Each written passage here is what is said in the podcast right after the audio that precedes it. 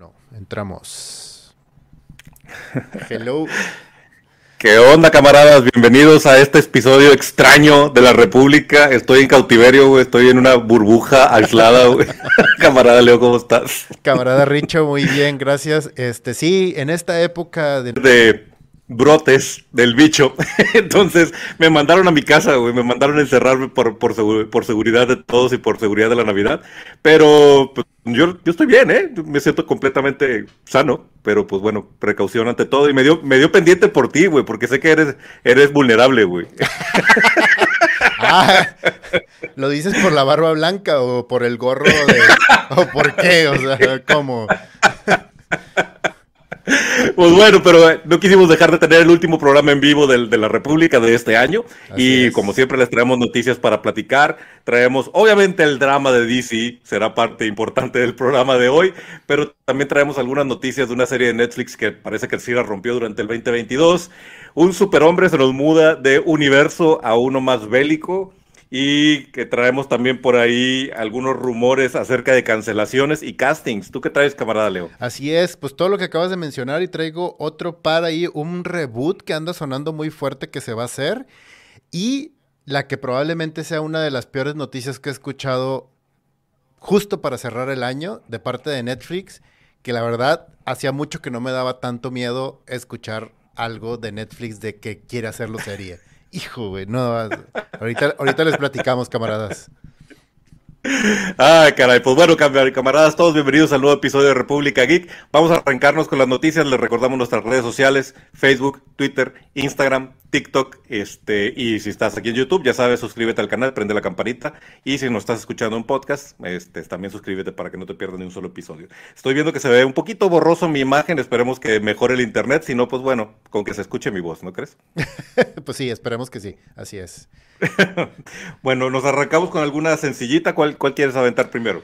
Este, pues la primera, mira, eh, me gustaría hablar acerca de eh, el teaser del, del, teaser trailer, más o menos, un trailer ya más completo que salió de Spider-Man Into the Spider-Verse, la parte 1, que se ve espectacular y están especulando mucho acerca de el papel del villano y qué es lo que va a suceder, porque además en todo este tema, este villano aparentemente es el que va a romper, un poquito como lo que hizo Kang en el MCU, es lo que va a suceder y ahorita todo el mundo está especulando y, hablando de qué es lo que va a pasar con este villano y de que al parecer Miles Morales va a ser como que el, el villano, el antihéroe o algo así va a pasar. Está muy raro, pero está interesante todo lo que están mencionando. Además de todos los cameos que estamos viendo, los pósters que están sacando. Eh, vimos el tráiler con una locura de cantidad brutal de Spider-Man y ahora los pósters también, todo el mundo le está haciendo zoom y detectando su Spider-Man favorito, ¿no? Está el, Exacto. el Ultimate Spider-Man, está este, es la araña escarlata, está el que, el que te imagines, ahí está, ¿no? Sí, y también están hablando mucho de todo el rollo de la Spider-Woman que sale embarazada, que al parecer es la mamá de Miles Morales en un multiverso, una cosa así está raro, o sea, pero bueno, ahí está. Ah, creo que tenemos un pequeño problema técnico. No estamos escuchando al camarada Richo. ¿No? Bueno, vamos a seguir con más noticias en lo que arreglamos esta parte técnica ahorita con el camarada. Este, les voy a comentar acerca de esta noticia que escuché, que les digo que me parece que es la peor noticia que he escuchado en la historia de Netflix. O sea, resulta que Netflix está desarrollando una serie animada de Back to the Future. Y no mames, dije yo, güey, ¿por qué? O sea, no, ¿por qué no toquen eso? O sea, Back to the Future es perfecta así como está, no le muevan nada. ¿Por qué se quieren meter en ese universo? Y además me, me, resaltó o me hizo ruido algo muy particular. O sea, la película fue, fue creada en 1900, o sea, en 1991 fue creada una animación, de hecho, también para, para la televisión de Back to the Future. Y, fue un desmadre porque además estaba súper mal hecha y pasó sin pena ni gloria y era de la una historia bien rara de Dr. Brown junto con sus hijos viajando en el tiempo. Estaba bien extraño. Pero el tema es que Robert Zemeckis y Bob Gale son las dos personas que tienen los derechos de esta, de esta trilogía. porque ellos la escribieron y la produjeron. Y uno de los arreglos a los que llegaron fue que nadie podía tocar esa trilogía sin su permiso explícito y sin que ellos estuvieran involucrados precisamente en ese proyecto. Por eso no se ha tocado el hecho de hacer un reboot, de hacer absolutamente nada con esa trilogía. Y tiene tantos años sin que nadie se haya atrevido a tocarla precisamente por ese arreglo que ellos hicieron con, con, las, con el estudio. Entonces, ahorita no sé qué es lo que está pasando por la cabeza de CMX y de, y de, y cómo se llama, y de Gale, que dicen, no, pues yo creo que necesitamos más dinero o, no tenemos suficiente dinero, no sé qué está pasando, que ahorita están con todo ese tema, güey, de que quieren hacer una animación y que se está ya desarrollando dentro de Netflix y la verdad es que me da mucho miedo, güey, o sea... Y debería ser intocable, güey. Ajá, exacto. Es una de esas franquicias que no deberían de ser ni volverla a hacer, ni hacer reboot, ni una fregada. Exactamente, así es como debería estar, debería ser completamente intocable. De saludos al camarada César Jaime, siempre fiel, siempre conectado. Dice que ya se le está haciendo este, se le está haciendo costumbre estar conectado aquí los miércoles para cenar con nosotros. Muy bien, bienvenido, camarada. Oye, y hablando de Netflix, ya que tocaste esa historia de terror de, de Back to the Future, una nota que traemos por acá y que, mira, por un lado dije, ok, les funciona la primera, pero no estoy seguro de lo que sigue, ¿no? Como les funcionó muy bien Wednesday, o Merlina para los que estamos de este lado de la frontera, quieren hacer una, una serie de spin-off para hacer un universo compartido de la familia Adams. A mí eso como que no me late, güey. A mí, Merlina, ya te lo he dicho, sí me gustó mucho. Me encanta la forma en la que lo, lo bajaron a serie y cómo actualizaron el personaje. Pero no estoy seguro de querer ver a Pericles, Tío Lucas, la cosa, dedos, este, largo, güey. sí, o sea, es más, una película de dedos ya existe, que está en Netflix, de hecho. Es una, ¿cómo se llama? Es una película animada, de hecho, bastante divertida. No me acuerdo cómo se llama. Ah, está bien interesante y que es de una mano que se pierde y está buscando a su dueño, güey. La animación está increíble. está bien chida, güey, sí, de hecho. Pero, no es dedos de, no, de la familia ah. pero no. Pero está bien interesante. Este, se me olvidó el nombre ahorita. Eh, pero sí, o sea, de por sí a mí, Wednesday o Merlina, a mí no, ni siquiera me llama la atención, no pretendo verla, no me interesa verla. Y tienes que escucharme, tienes que verla, güey. No, Inténtalo. No, no, no, me meto en muchas broncas por andarte escuchando y, y haciéndote caso por las cosas que me pides ver, güey. Bueno, a mí me gustó Merlina, me gustó mucho cómo manejaron el personaje. Jenna Ortega se está volando la barda con su interpretación de Merlina. Eh, y se me hizo una buena rescatada de la franquicia, que francamente yo no esperaba nada y no, no tenía ni muchas ganas de verla, pero luego empecé a escuchar cosas buenas y me la. Y la verdad es que sí me gustó mucho esta primera temporada. Aún así, creo que Netflix estaría estirando demasiado la liga si empieza a ser un universo compartido. No, sigo sin querer verla, güey. No creo que la vea. o sea, sorry, pero. Este. Y pues hablando de. Eh, precisamente de este soft reboot que hicieron de, de Merlina y la adaptaron al presente. Eh, cierto director de Thor Ragnarok, que es Taika Waititi. Este está sonando muy, muy fuerte para un reboot. Ya ves que ahorita Taika Waititi está como que es lo más hot que existe en Hollywood y lo están involucrando en un chingo de proyectos, güey. Pero por alguna extraña dije, ah, tiene un poquito de sentido y al parecer este, están buscando que él sea el escritor y director de un reboot de The Mask, la película que hizo eh, Jim Carrey y Cameron Díaz como por ahí de los noventas. Podría funcionar con, la, con el humor y el estilo de, de dirección de Taika Exactamente, exactamente, es lo primero que se me vino a la mente. Dije yo, mira, esa sí es una comedia 100% así de humor negro, satírico, raro. Y creo que le caería bien a Taika hacer algo como eso. Sí, ahí sí le puede soltar la correa para que haga cosas raras, ¿no? Y, que no se le pase de lanza un poquito como le ha, le ha sucedido con Thor. Que después de todo esto, me da miedo esa versión que están haciendo de Linkal, güey, de, de, de no sé. Híjole, no sé, porque Jodorowsky también tiene un humor bien extraño, muy al estilo de Taika, pero muy, muy raro. Sin embargo, creo que le gana la parte seria y solemne de todo lo que construye él. O sea, recordemos que Jodorowsky ha creado una de las obras más geniales que existen en los cómics, que son los metabarones. Y este, y pues a mí no me desagradaría tanto ver a Taika con el Incal, pero híjole, o sea, eh, te digo, es un humor muy sutil, muy interesante, pero al mismo tiempo también medio extraño.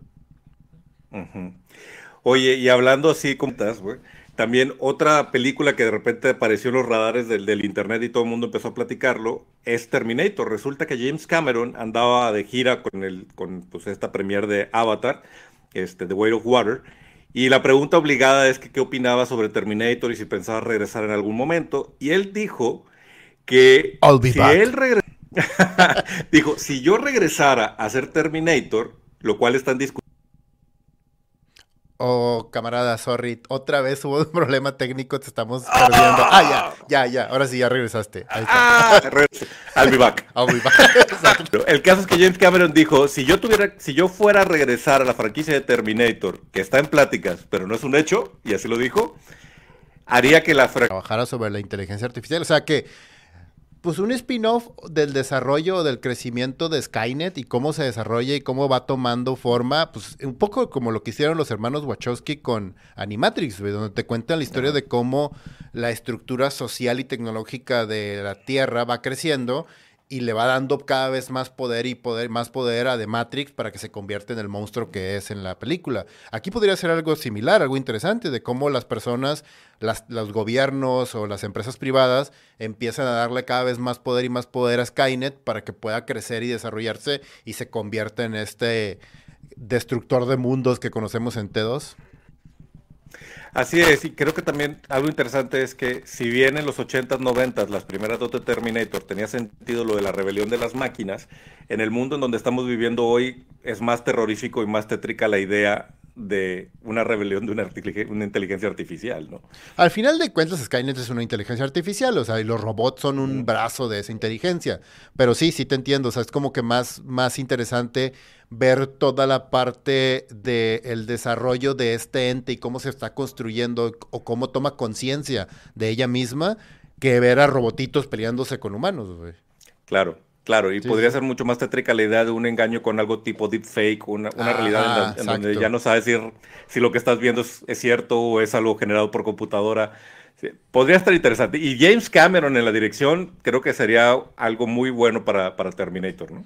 Pues sí, digo, James Cameron sigue siendo un gran, gran director, o sea, a nivel técnico y como director es genial, o sea, este es uno de los güeyes que cambió el mundo del cine varias veces. Este, pero a la hora de contar historias, híjole, no sé, o sea, la verdad es que desde, o sea, pasando por Titanic y llegando a Avatar, a mí no me termina de convencer, o sea, a mí Avatar se me hizo impresionante a nivel técnico, pero la historia se me hizo, me, o sea, la vi una vez y eh. adiós, va, y no la volvió a ver jamás, güey. Lo siento por los camaradas que sean fans de Avatar, pero la verdad es que sí, también la considero una, un gran achievement técnico, pero a nivel historia es bastante predecible y bastante lazy, güey. Exactamente. Pero, en fin, el caso es que James Cameron podría regresar con Terminator. Ok. ¿Traes alguna otra noticia que quieras? Porque traigo una, güey, que te va a simbrar, güey, te vas a... Yo sé que te vas a estresar, güey. A ver, a ver, venga, venga. Tranquilo, Leo, respira, no te vayas a desmayar, güey. Dicen en el internet, el rumor está fuerte, güey, que todo parece indicar que Sony ya canceló la película del muerto, güey. ¿Cómo? No, la película que estaba esperando. madre, cabrón. Bad Bunny en su primer estelar, güey, chinga madre. No, bueno, ya, qué tristeza. Oye, vamos a hablar de Henry Cavill, porque fíjate que. Fíjate que... Sí, bueno, ok, gracias. Que sí, ok, sí, bueno, lo que sigue ya, ok, muy bien. Este, no, fíjate, no, en serio, vamos a hablar de Henry Cavill porque después de todo este desmadre que yo creo que de aquí ya entramos a hablar un poquito de todo el desmadrito que hay ahorita en, en, Después de la muerte de Superman en el mundo real. Exacto. Este, no, que se le está... luto, güey. Se, le está... Estás de luto.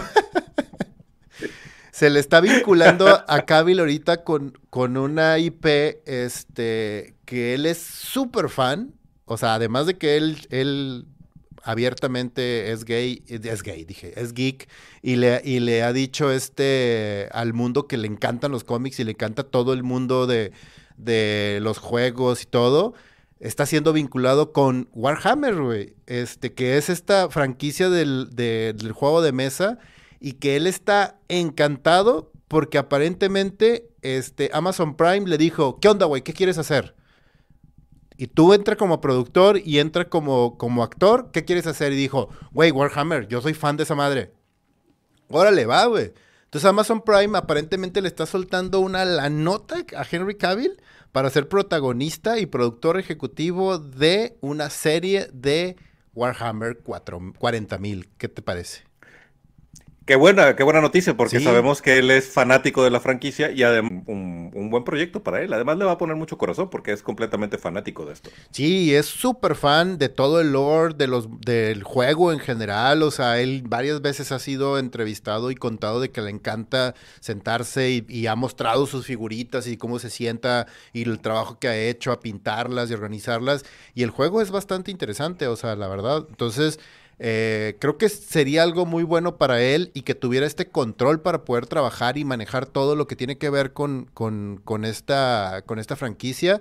Y creo que pudieras, pudiera hacer algo bien chingón con la serie, güey. O sea, una serie de Warhammer a mí se me hace bien interesante, porque el lore alrededor de todas las batallas y toda la historia está muy chingón, güey. Hay novelas escritas, cómics, hay un chingo de cosas alrededor de historias, de aventuras, de personajes, de grandes batallas. Entonces creo que puede funcionar y puede dar para muchísimo esa serie.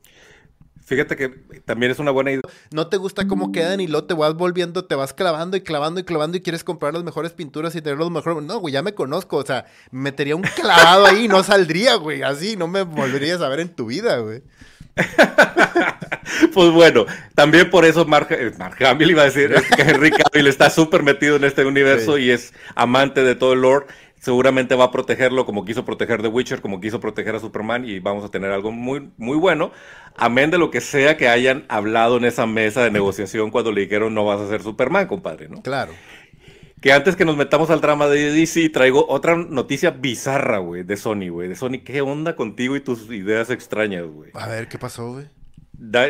este Donald Glover, el actor de ah, Community. Sí, cierto. anunció que va a producir y protagonizar una película sobre Hypno Hustler, güey. Yo no sé si todos los camaradas sepan qué diablos es este personaje, güey mira, tengo un recuerdo muy clavado de mi infancia, creo que esto ya lo he compartido, que había un señor que vendía cómics usados afuera de mi primaria, güey. Ajá. Y entonces muchos de los primeros cómics que yo leí fue porque se los compraba a ese señor. Y en algún momento compré justo el, número en donde sale el Hypno Hustler, güey, peleando con Spider-Man, que era una especie de músico acá groovy, güey, afro con guitarra, que hipnotiza a la gente con su música, güey. Y de niño se me hizo una estupidez, güey. Así, de niño de seis años dije que es esta jalada. O sea, no, y sí, pues sí, va a haber una película. Quiero suponer que no se lo van a tomar en serio y que precisamente están viendo el factor cómico de la idea, güey. Güey, ojo, Glover es un pinche genio a la hora de escribir comedia también de ese estilo negra, ¿eh? O sea, Atlanta es una pinche obra de arte, güey. Y este cabrón, si se mete y hace las cosas bien, puede hacer algo súper interesante y súper bizarro con ese personaje, güey. Sí, sí, la verdad es que si le dan por ese lado, sí podría ser una cosa bien padre. O sea, sí, podría estar chistoso y que esté medio conectado con Spider-Man, ¿no? No tanto que sea parte del, MCU o el, Spider-Verse. Podría funcionar si van por ahí, pero que dice que lo va a llevar de músico groovy, de músico acá funk a, a músico hip hop. Sí, pues digo, X cualquier cosa. Digo, además el güey ya es eso. Entonces, él ya, él ya es músico. Entonces, no va a batallar mucho, la verdad. Sí, eso puede estar chido, güey. pues si quieres, entonces vamos a meternos de, ya, de lleno al drama del, de, del DC, güey, que sigue dándonos de qué hablar. Durante toda esta semana estuvieron pasando cosas bien locas, cabrón. Ok, ahí te va. Lo primero es la carta que soltó The Rock aceptando y diciendo, ¿saben qué? Este, me equivoqué, todo está muy bien, el DC ya tiene nuevos este, líderes, todo esto va a cambiar, muchas gracias por la oportunidad de ser Black Adam, todo el mundo felices, mi mayor respeto para DC, para mi mayor respeto para James Gunn y Safran y la madre y que esto y que el otro, firmando él, despidiéndose y dije yo, ah, su pinche madre, o sea, ¿quién hizo a The Rock escribir esa madre y ponerlo de esa manera, güey? Y dale unos pasitos para atrás y un día antes o, medio, un día y medio antes, había dejado de seguir las cuentas de DC de Black Adam, güey. Que fue así como, en, plan tóxico, dijo, ya no te sigo. Así como, novio, así como novio tóxico, güey. Así como novio tóxico de que, ah, pues te dejo de seguir en Facebook. Ah, pues te dejo de seguir en Instagram. O sea, ah, te, güey, ¿qué onda? Te bloqueo. Ajá, te bloqueo. Ahí está, güey. O sea, ya no me llega, ya no me llega tu WhatsApp. Qué curioso caso. Y luego ya salió con este comunicado que obedece a, un, a una reunión a puerta cerrada con James Gunn. Lo que nos lleva a justo lo que habíamos platicado hace, hace unos días, de que a DC le falla cañón el control de daños. O sea, a Warner en general le, falla muy cañón el, control de daños. Y creo que en esta ocasión, y debe ser a través de Safran y de, de James Gunn, por fin están tomando el control de la situación. porque lograron que Henry Cavill saliera a decirles a los, a los fans, calma, ya no va a ser Superman, fue un honor. pero y, y lo, dijo, lo dijo de una manera bastante padre, o sea, la, carta de, de, Henry Cavill fue hasta emotiva de que, ah, qué lindo, o sea, qué buena onda y todo el rollo. Y, y, la de, y la de y la de The Rock, la de Dwayne Johnson, pudo haber sido igual, güey. Si no hubiera hecho todo este desmadre en esa semana como niño echando rabieta, güey, todo el desmadre de haberse peleado con los periódicos, de haber sido, no, no es cierto, sí estoy ganando dinero, no, no es cierto, mi papá tiene una casa más grande y un trabajo donde gana más dinero. Güey, espérate, o sea, no mames, ¿cómo te metes en esa discusión así? Porque, ojo, güey, o sea, Warner es una empresa abierta, güey. Es una empresa donde hay inversionistas y donde hay gente. Que este güey haya salido a decir, no, sí estamos ganando dinero. O sea, eso, e, eso de entrada es ilegal porque meten broncas a Warner en un pedo de que, güey, o sea, si se está ganando dinero, ¿por qué yo no estoy recibiendo en mis acciones? ¿Por qué? A ver, ¿dónde está ese dinero? ¿Cómo está? ¿Por qué está diciendo él esto? ¿Y por qué tú estás diciendo que no es cierto? O sea, si es un pedo legal bien cabrón, güey. Entonces, sí se haber metido en una pinche agujero negro este Dwayne Johnson por eso.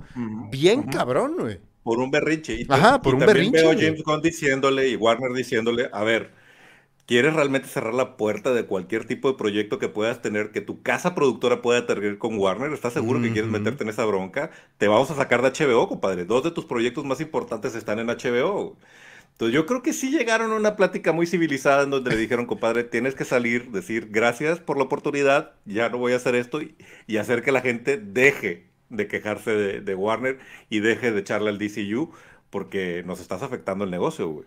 No, y además eso, afuera de eso, está afectando relaciones incluso personales, güey. O sea, ya se había hablado de la gran amistad que tenía con Henry Cavill y de que incluso, este, Dani García, que es la ex esposa de The Rock, era la manager de ellos dos, güey. Entonces, todo este desmadre que hubo para que Henry Cavill apareciera después de toda la presión y todo el desmadre que estuvo presionando y presionando de Rock para que apareciera Henry Cavill como Superman en, esta escena post créditos de Black Adam fue gracias a, a, Danny García y a The Rock incluso. Entonces, todo este desmadre obligó o puso a Henry Cavill también en una situación de que dijo, bueno, ok, sí voy a regresar y aquí está y gracias a The Rock y todo el rollo.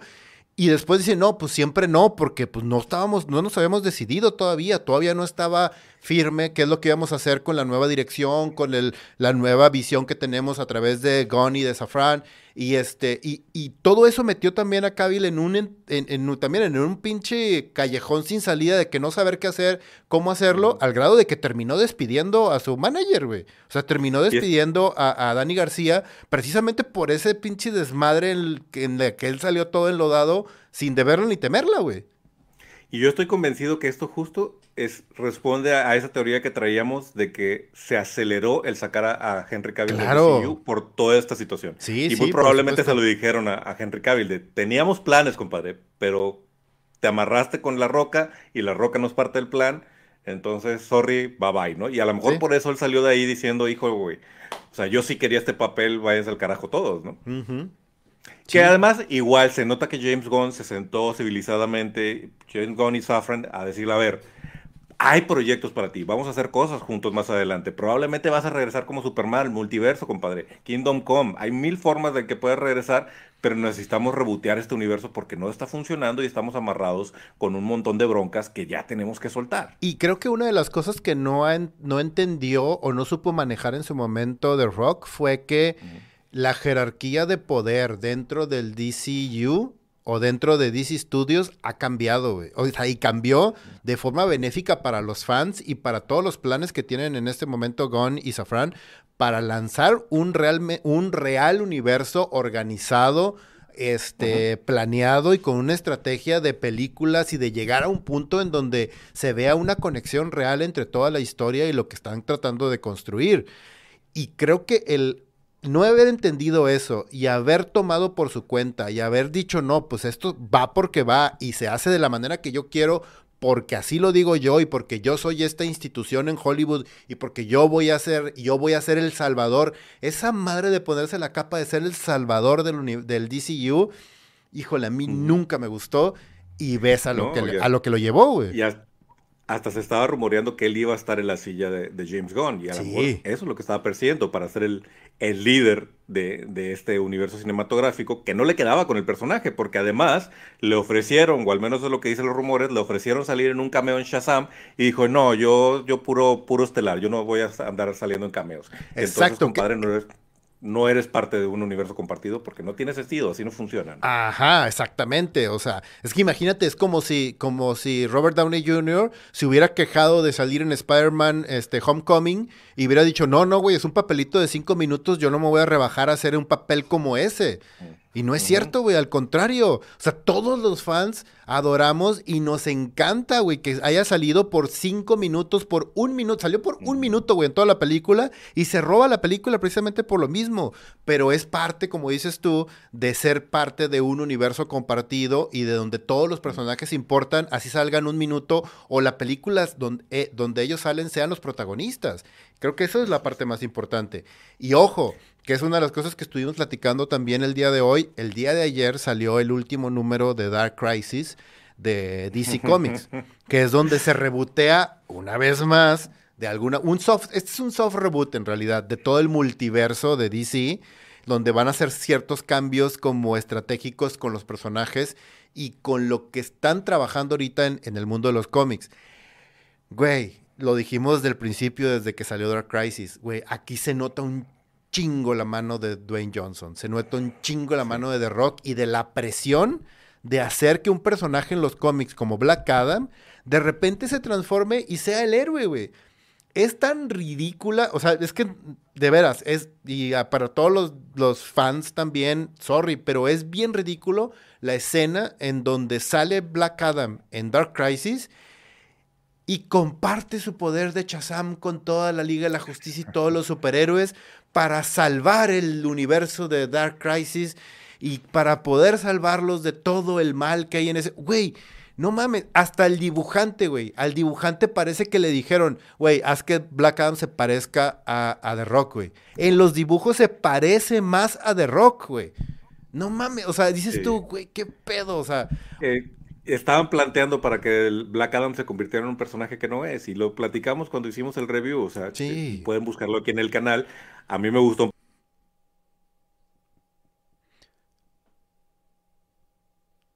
Te... Otra vez se cortó el audio, sorry, camarada. Este, ah. ah. ya, ahora sí, ya regresó. ya regresé. Este, que, que, te decía que lo pueden revisar aquí en nuestro, en nuestro canal, el review que hicimos de Black Adam, donde vemos, donde decimos que a ti te, a, tú sí de plano no te gustó nadita, a mí me pareció una película palomera bien, pero sin embargo una de las cosas que yo sí odié de Black Adam es que no es Black Adam. En ningún momento tengo miedo por, por, por, Billy Baston porque estoy viendo a un, a un antihéroe que tiene un código moral bastante fijo, güey. Por más que mate gente, no veo el peligro de Black Adam porque pareciera que es mucho más heroico que villano, ¿no? Sí, no, el tratamiento del personaje también es, querer transformar y hacer de un personaje que ya existe con un canon dentro de los cómics y hacerlo una cosa completamente diferente. O sea, una cosa es adaptarlo y este, actualizarlo como, como, de hecho el propio Marvel lo hizo en su momento con DC Ultimate, que como que le dio una revisitada a todo el universo de Marvel y transformó y que fue de ahí de donde salió Miles Morales y salieron muchos personajes muy interesantes. E, el güey de Fantastic Four que lo llevaron a un grado de volverlo loco y que se volvió el villano. Este Reed Richard en, en Ultimate es, es, un villano. Pero dentro de ese universo, el trabajar con con hacer esta actualización de los personajes funcionó bastante padre y de hecho tomaron muchas cosas de ahí en Marvel para hacer la adaptación de las nuevas películas y la construcción de este MCU y creo que está funcionando muy bien y les ha funcionado bastante bien. Pero es bien diferente hacer una actualización de ese personaje a la modernidad o a lo que estamos viendo en este momento de un personaje de los cómics de los 40, 50, 60, incluso de los 80. Y otra cosa es, ah, me gusta ese personaje, yo puedo ser él, pero vamos a cambiarlo y vamos a hacer que en lugar de que sea villano, sea héroe. O sea, imagínate una película de The Joker donde el Joker sea bueno, o sea, y él sea el héroe, y, o sea, pues no mames. Y sabemos que hay historias donde Black Adam es como el héroe o al menos juega en favor de la Liga de la Justicia, pero es como, como cuando Doctor Doom hace algo bueno por conveniencia. Ah, exactamente. cuando Magneto se convierte en el líder de los X-Men o ayuda a los X-Men, pero porque hay una situación que va con su código moral, ¿no? Creo que aquí lo que trataron de hacer es forzar a Black Adam en convertirse en un superhéroe violento cuando no es un superhéroe violento, es un villano. Un villano con una agenda muy, muy específica que a veces es justificable y, y creo que Dwayne Johnson no se dejó guiar para allá porque no va con la imagen de la roca y, por eso él no quería ser el villano de la historia.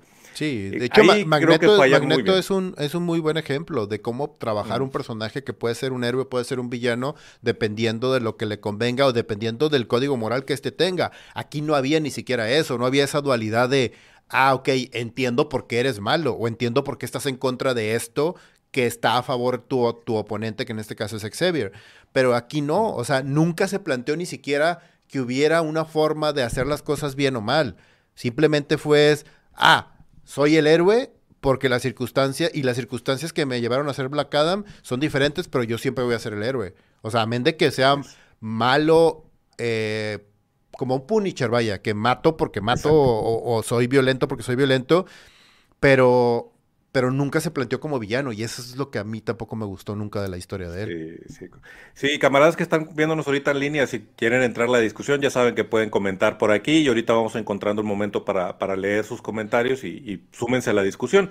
Eso no fue lo único que vimos en esta semana con el, con el drama de DC, que, que tú y yo hemos comentado varias veces que no, estaba, no estoy tan seguro que James Gunn debería estar tan a la defensiva o tan metido en la discusión en Twitter, pero por un lado se le agradece que salga a desmentir los rumores y que aclare algunas cosas. Sí, yo se lo respeto mucho porque la verdad es que sí se requiere este, mucha fuerza este, emocional y moral estar contestando cada pendejada que le ponen en Twitter, güey, de que no mames, dices tú, güey, o sea, no te rebajes a escribir esto, o sea, o a contestarle a tal persona, pero la verdad es que se lo respeto mucho y creo que se está tomando muy en serio ese papel de tratar de apaciguar un poco las aguas, de tratar de ser muy estratégico y de tratar de, de darle la mayor calma a todos los fans en general, o sea, a los fanáticos del DCU, a los fanáticos de los superhéroes en general, a los fanáticos de las películas del universo de, de, DC, incluso a los fanáticos tóxicos de DC que hemos hablado nosotros muchas veces de ellos y que existen de los dos lados, tanto de Marvel como de DC y de cualquier franquicia pero que de verdad se han vuelto así de que ese rollo de que no, no es este Fire o, despidan a James Gunn, traigan de nuevo el, el, el, el ¿cómo se llama? El universo del Snyderverse y tú, güey, no, ¿por qué? O sea, no tiene ningún caso, güey, no tiene ningún caso que tengan que, que nos tengamos que meter en eso. Este, pero fíjate, una de las olas y una de las cosas que causó el, todo este tema de James Gunn es que él salió precisamente eh, esta semana y dijo, ok, ok, de las cosas que son claras, claras ahorita, son este, que Suicide Squad está ok, los personajes y la gente. De hecho, incluyó a, el tema de que de, ay, de Peacemaker que Peacemaker va a seguir, no sé cómo le vayan a hacer, pero va a seguir todavía, y que Zachary Levy también está ok, o sea, Chazam. Es que de hecho él respondió a un comentario donde le decían, quién sabe cómo lo vas a hacer para quedarte con los personajes o los actores que tú casteaste y deshacerte del, otro, de la otra parte del universo. Y él aclaró que no necesariamente va a recastear a todos menos al Escuadrón Suicida lo que nos está dejando la puerta abierta, así podría recastear al, Escuadrón Suicida, pero no significa que no, que por ejemplo tiene que recastear a Galgadot, a quien también en un comentario contestó, ¿de dónde está sacando que yo, que ya despedimos a Galgadot? Ajá. Entonces, ahí como que todavía están jugando sus cartas. Creo que, como lo comentamos ahorita, la parte de Henry Cavill se aceleró por la situación de La Roca, mm. pero él está entendiendo qué va a hacer con el resto de los personajes y podría ser un soft reboot. Tenemos al camarada César Jaime diciendo, bueno, de hecho está la tendencia actual de mostrar la historia de los villanos y casi casi hacer justificar sus acciones dejando de lado a los antiguos héroes. A mí no me gusta eso, como lo que le, está haciendo Disney a Maléfica y mm. a, Cruella. Creo que le estás pierdes el sentido del personaje, la razón de existir del personaje al justificar por qué es un villano y hasta tener pasión por ellos, piedad por ellos, no sé cómo explicarlo no creo que sea el camino correcto y menos con los villanos de, los cómics, ¿no? Ajá, exacto, porque precisamente, y creo que eh, una cosa es que te justifiquen y que te digan por qué un personaje es como es en el sentido de que por qué Batman es tan serio, por qué Batman este, nos involucra emocionalmente, este, y te voy a contar la historia de cómo le rompieron el corazón y de cómo mataron a sus papás cuando es niño y de cómo, o sea, y justifica ciertas cierta personalidad de, de, de, de este personaje. Sin embargo, el justificar a un villano de decir, ah, ok, ya sé por qué eres malo, no significa que lo vayas a redimir por eso. Sigue siendo una cosa. Una cosa es que me expliques cómo es que llegó ahí y otra cosa es que lo, lo, justifiques al grado de que le quites lo villano, ¿no? Ajá, y entonces le quitas lo interesante. Sí. Dice por acá el camarada Daniel también, James Gunn está estableciendo con lo que ha pasado en esta semana que Saslav le soltó las llaves del reino de DCU. No va a ser como Snyder, aparentemente tiene todas las armas que, tuvo, que, tuvo Kevin Feige, que sí, que fue otra cosa que aclararon. Sí. Ahora sí, James Gunn y Safran toman decisiones sobre el DCU sin que el estudio se meta, que fue el gran problema y el gran, la, piedrota en el zapato de, Snyder y todos los que lo han intentado, es que el estudio se mete y se mete y se mete y se mete y, arruina las decisiones creativas. Aparentemente Saslav le dijo a James Gunn, tú eres director creativo de esto, haz lo que quieras. Yo siento que fue al revés, ¿eh? yo siento que más bien, porque una de las cosas también que estuvo ronroneando mucho todas estas últimas semanas es que el, trabajo que tienen ahorita Gunn y Safran, nadie lo quería, güey. O sea, nadie de Hollywood quería meterse en ese pinche desmadrito que era el DCU.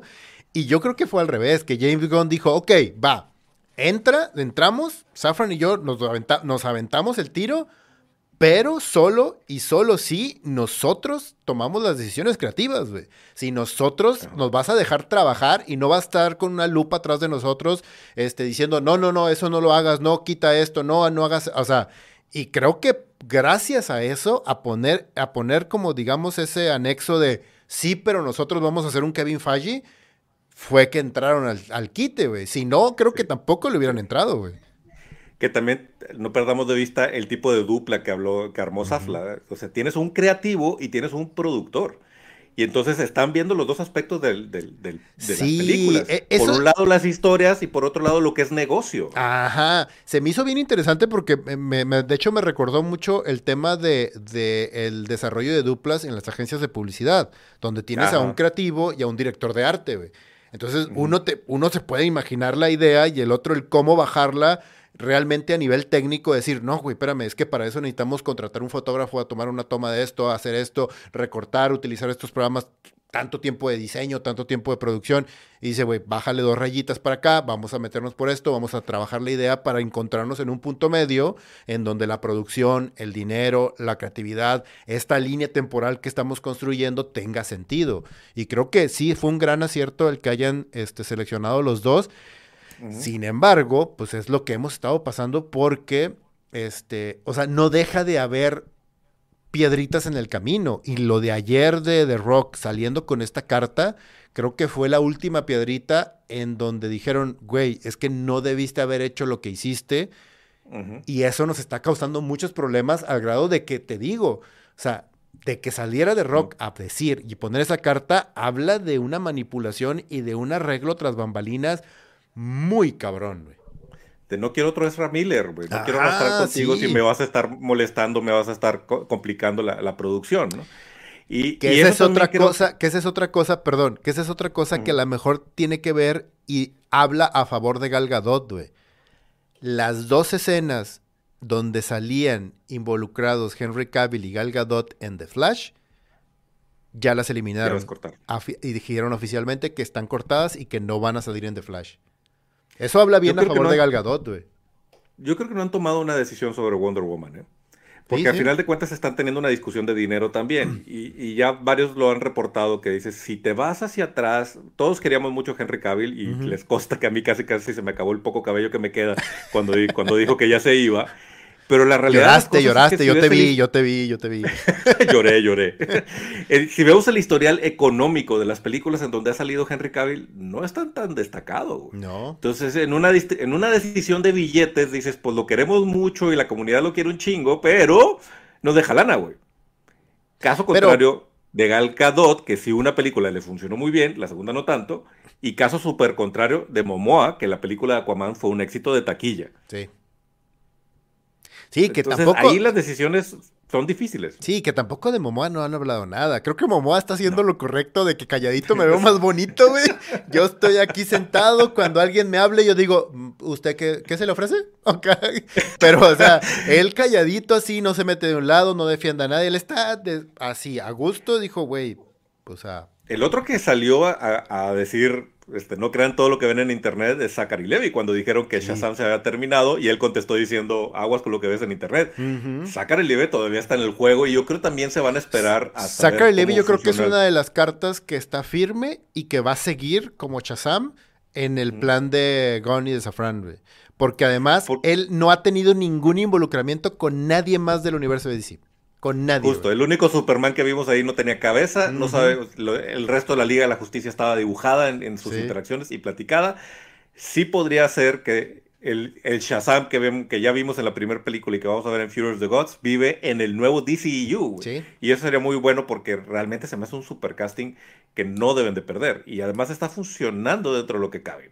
Sí, que es, va, va, a pasar un poco similar a lo que sucedió con Hulk, güey en donde si va a haber un switcheo de personaje o de actor o de algo, va a ser muy soft y todo el mundo, nadie va a decir nada, güey. Es nomás de que, ah, ok, eres esta persona, a lo que sigue, güey. Adiós Norton, entra este güey. O, por ejemplo, lo que pasó con este, ah, en Iron Man, el que sale en la segunda y... Uh, eh, con, War Machine. Con War Machine. Con War Machine. Así, güey, de nadie pregunta, nadie dice nada. Así fue, ya. Y seguimos para adelante todo el mundo, güey. Sí, que la verdad es que los que somos fan de estos universos no, nos, no necesitamos explicaciones de ese tipo. Muy probablemente el, el, el, cineasta casual o el asistente al cine casual, pues a lo mejor sí se, sí se saca de onda de por qué ya nos Ben Affleck y por qué no es Henry Cavill. Es como si te cambiaran de, de, equipo creativo en, en un cómic, güey. O sea, de que, ah, el próximo año va a empezar tal dibujante y tal escritor y cambia radicalmente y tú dices, ah, la madre, me cambiaron esto, pero bueno, el personaje sigue siendo ahí el mismo y, y a lo, mejor es un arco diferente. ¿eh? sí. Y lo dibujan distinto ahora. Y entonces es el mismo personaje, pero el dibujo se, ve distinto. Y a todos, y a todos, y, en defensa de Cavill y de muchos personajes y de otros, digo, a todos nos encantaría que Jim Lee dibujara todos los cómics del planeta, güey, y que todos fueran dibujados por él. Pero no se puede, güey, o sea, sorry. Sí, sí, sí. Sí, exactamente, güey. Y de repente ves estilos muy extraños como el de Mag Miñola, y dices tú, ay, cabrón, no se ve como Superman, pero se ve padre porque es el estilo de Mike Miñola. ¿no? Ajá, exacto. Este, oye, y otra cosa también que me gustaría comentar y que se me hizo muy curioso de eh, un epílogo en Dark Crisis, eh, en el cómic. En este epílogo sale de Suicide Squad, sale Amanda eh, Waller. Waller y sale diciendo que tiene permiso de los altos mandos o de eh, los que controlan los Illuminati del DC, no sé qué sean, que estas caras blancas que aparecen que supuestamente es a, a las que ella le responde y le dice, tienes permiso para eliminar a todos los metahumanos que tú quieras. Con el acuerdo de Sokovia, güey. Con el acuerdo de Sokovia, sí, güey. Yo dije, güey, qué chafo, qué, pedo, con esta madre que quieren hacer otro, un Civil War ahora en DC. O sea, pero sí, o sea, se me hizo, la verdad es que se me hizo bien bien chafita este soft reboot que hicieron. Van a hacer cambios supuestamente en la Liga de la Justicia, como que quieren como semi-retirar a Batman, semi-retirar a GLA y a Superman y hacer una nueva Liga de la Justicia como más joven, poniendo a Dick Grayson. Están planeando algo con Dick Grayson de una manera muy extraña en el universo que no, no, sé hacia dónde lo están llevando. Le están dando un poder muy grande, lo están poniendo como si fuera Bruce Wayne. Y, está raro, está raro, no, no, sé qué, no sé qué vayan a hacer. O sea, existen un un periodo complicado tanto en los cómics como en, las tele, con la, televisión y en, y en, el cine, porque incluso en la serie no sabemos para dónde vamos, qué va a pasar con Titans, qué pasa con Superman and, Luis. Eh, ya está cancelando prácticamente todo lo de el Arrowverse, ya es la última temporada de Flash.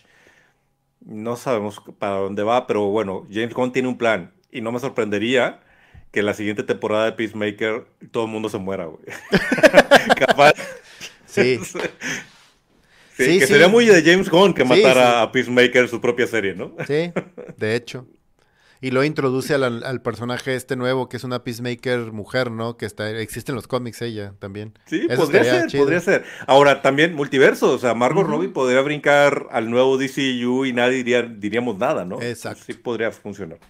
Pero bueno, en fin, yo creo que con esto llegamos al final de nuestro episodio del día de hoy, al menos de que tengas algún otro comentario que lanzar, algo, algo de odio. No, ya fue suficiente hate para el, para el DCU. La verdad es que, eh, mira, es, es, en serio y no, y no es como que, o sea, comentario malo. O sea, lo sufrimos mucho porque nos gusta un chingo, güey. Porque queremos ver una gran película de Superman, porque queremos ver una gran película de Batman, porque queremos ver GLA, porque queremos ver Torre de Babel hecho película, güey. Porque queremos ver Kingdom Come hecho película. Porque queremos ver, o sea, las grandes historias que ahí están en los cómics, las queremos ver en la gran pantalla, güey. Hay dos cosas. Torre de Babel, como ya lo mencionaste, me encantaría que fueran una de las de los grandes eh, hitos del, del DCU. Pero también creo que algo que no puede hacer Marvel y que lo tiene DC es unir a los villanos para que enfrentar un equipo de villanos contra un equipo de superhéroes, güey. Y eso no lo hemos visto en los universos cinematográficos. Sí, y, te digo, volvemos a lo mismo, y sorry por ser tan insistente, pero GLA Unlimited hace genial eso, güey. O sea, que ya dijo James Gunn que sí está inspirándose un poco en eso, ¿eh? Ah, y, en, y, en, la, serie de... no me des esperanzas, no, me des esperanzas porque te voy a odiar, Ricardo.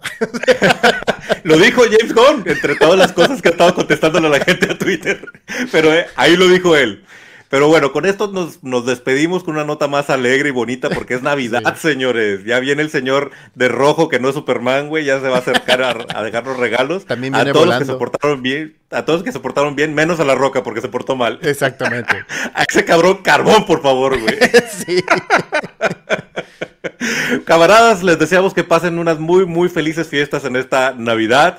Y pues nos vemos en el próximo, el próximo año, en el 2023. Pero recuerden que va a haber programas grabados, no los vamos a dejar solos durante estos días, antes de regresar ya con todo, con todo vapor en el próximo año, con más ñoñadas y más noticias y más cosas de estas que nos encantan del mundo de la República aquí. Camarada Leo. Camarada Richo, igualmente un abrazo enorme para ti y tu familia y un abrazo enorme para todos los camaradas que nos están viendo y que nos van a ver esta semana. Un abrazo enorme, felices fiestas y pásenla genial. Nos vemos este, en vivo en un par de semanas. Mientras tanto, les dejamos un par de episodios este, bastante divertidos. Espero que los disfruten también. Thank you.